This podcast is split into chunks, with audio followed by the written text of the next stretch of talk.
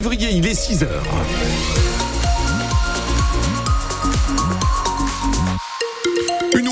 Euh, accueillante ce matin, somme toute, avec euh, des bonnes conditions de circulation. On n'a pas de ralentissement. À quoi faut-il s'attendre pour la météo, Thomas? Eh bien, c'est du gris et c'est de l'humidité, puisque après les brumes possibles qu'on a ce matin, les ondées dans l'après-midi, donc on reste sur la lancée des jours précédents avec des températures qui sont comprises entre 6 et 10 degrés, qui oscilleront entre 10 et 11 degrés cet après-midi. Et Thomas Saint-Omer, le procès du gendarme accusé d'avoir tué Henri L'Enfant débute aujourd'hui. En hein. septembre 2018, à Fouquier-les-Lances, le GIGN intervient pour interpeller trois hommes soupçonnés d'être impliqués dans une série de cambriolages.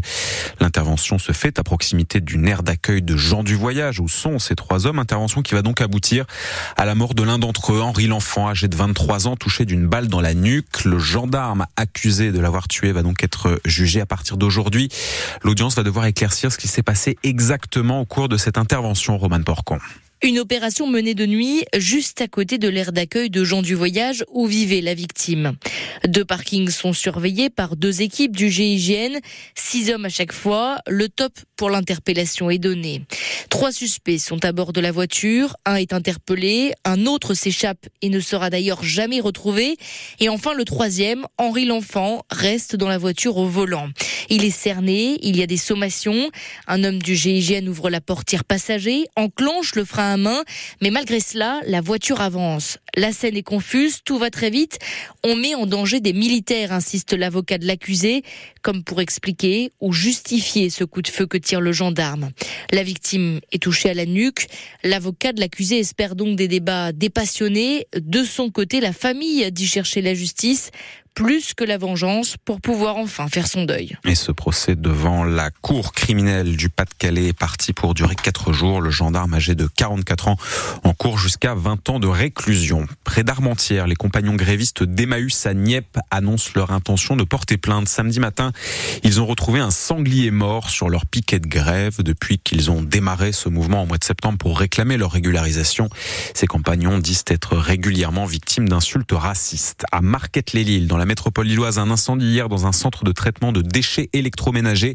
Il n'y a pas eu de victimes, mais un impressionnant nuage de fumée s'est dégagé de cet incendie. Les pompiers sont intervenus pour éteindre les flammes. 6h03 sur France Bleu Nord à Douai, les habitants de la résidence Gaillan ont finalement pu regagner leur appartement. Ils sont une soixantaine hier midi à avoir été évacués. Des habitants qui ont donc passé leur dimanche dans une salle de sport parce qu'une fissure est apparue dans un appartement de l'immeuble Bouton d'Or. Les experts qui ont été dépêchés sur place ont conclu finalement que cette fissure était superficielle. Le maire de Douai, Frédéric Chéreau, a coordonné hier les opérations en lien avec le bailleur Norévi. Selon lui, les habitants peuvent ce matin être rassurés, mais ce n'est pas pour autant qu'il ne faudra rien faire à l'avenir sur ces bâtiments. Si l'expert nous dit qu'on peut rentrer, c'est qu'on peut rentrer, il n'y a pas de doute, il n'y a aucun risque structurel. C'est du parement ou du remplissage qui était abîmé, donc il faudra que nos révis interviennent. C'est sans doute euh, un chantier à faire sur cet immeuble et sur d'autres immeubles. La structure n'a rien et donc les gens peuvent dormir tranquilles. C'est une euh, cité euh, Gaillan qui a une cinquantaine d'années. Effectivement, il y a quelques éléments de vétusté euh, dans les immeubles. Oui, je pense sincèrement qu'il y a un certain nombre de chantiers à mettre en œuvre dans cette cité. Nous en parlons avec nos révis et nous serons attentifs à ce que ce soit fait. Là, ce soir, l'essentiel, c'est qu'il n'y a pas de risque structurel sur le bâtiment. Le maire de Douai, Frédéric Chéreau. La France va devoir faire des économies. Bruno Le Maire était hier soir sur le plateau du JT de TF1. Selon lui, la croissance cette année sera moins importante qu'attendue. Le ministre de l'économie annonce donc qu'il va falloir trouver 10 milliards d'euros. La moitié sera économisée, selon lui, sur les dépenses de fonctionnement de l'État. Pour la deuxième moitié, Bruno Le Maire annonce des coupes dans plusieurs secteurs et notamment dans les aides à la rénovation énergétique du dispositif MaPrimeRénov. Un peu plus de quatre mois après l'attentat d'Arras, Gérald Darmanin va lui remettre leur décoration aujourd'hui à neuf policiers qui sont intervenus le jour de l'attaque. La cérémonie en présence donc du ministre de l'Intérieur se déroulera ce matin en préfecture. 6h05 sur France Bleu Nord et après trois victoires consécutives, donc les footballeurs du Racing Club de Lens font match nul dans le cadre de la 22e journée de Ligue 1 de football. Ouais, C'était hier soir et vous l'avez suivi en direct peut-être sur France Bleu Nord. Un match nul, un partout face à Reims. Une rencontre frustrante pour les 100 et or et à plusieurs titres. Euh, D'abord parce que sur la pelouse, Lens a clairement dominé la rencontre. Et puis il y a aussi donc ce tacle sur Frankowski. Le défenseur rémois Joseph Okumu, à l'origine de l'action litigieuse, n'a écopé que d'un carton jaune. Alors que pour l'entraîneur du RC Lens francaise, ce tacle méritait un rouge et l'arbitre aurait dû le sortir vu qu'il a utilisé la VAR pour revoir l'action.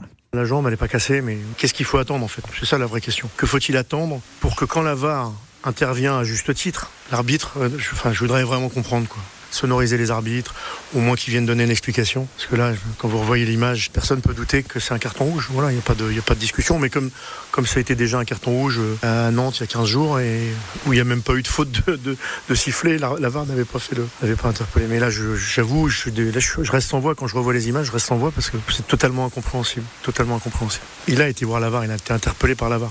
comment, en voyant les images, on ne peut pas mettre un carton rouge? En tout cas, j'aurais voulu avoir l'explication de l'arbitre. Parce qu'il a certainement une. Après ce match nul, en tout cas face à Reims hier soir, le Racing Club de Lens est ce matin sixième de Ligue 1. Lille conserve deux points d'avance après sa victoire face au Havre samedi en clôture de la 22e journée de championnat hier soir. Brest a battu Marseille 1-0. En basket, la 16e journée de Ligue féminine, les joueuses de Saint-Amand sont inclinées hier après-midi à domicile 57-83 face aux joueuses de Bourges. Les basketteuses de Villeneuve d'Ascq ont atomisé les joueuses d'Angers. Victoire hier après-midi de l'ESBVA 106 à 66 au Between Village de Lille. Là, ce n'était ni du basket ni du foot hier, mais une compétition de programmation robotique. Des robots qui se bagarrent, des robots qui doivent sortir d'un labyrinthe. Une cinquantaine d'équipes se sont affrontées ce week-end dans le cadre de l'Exo Legend. Donc, c'était la deuxième édition. Ces robots ont au départ été fournis par une start-up nordiste, Exotech. Ils ont été programmés ensuite pendant deux jours par les équipes qui ont joué hier les unes contre les autres. Valentine Pollen a organisé cette deuxième édition de l'Exo Legend. Elle nous explique qui sont celles et ceux qui ont participé à cet événement. Ce sont tous des passionnés de programmation robotique qui savent euh, coder à différents niveaux mais qui avaient envie de, de vivre l'expérience. Aucun travail à fournir en amont de l'événement. On leur fournit le matériel, ils viennent avec leurs ordinateurs, on les nourrit, on les loge sur des lits de camp puisque c'est l'ambiance hackathon et ils codent ensemble, ils se répartissent les rôles comme ils veulent. Il y a des équipes qui se connaissent et d'autres qui ne se connaissent pas du tout, qui se sont rencontrées pour les c'est un événement qui se veut vraiment bon enfant. Tout le monde s'entend bien, tout le monde a le sourire et c'est vraiment 72 heures de bons moments qu'on partage ensemble. 140 personnes au total ont participé à cette compétition de programmation robotique au Between Village de Lille. Les gagnants ont remporté des drones.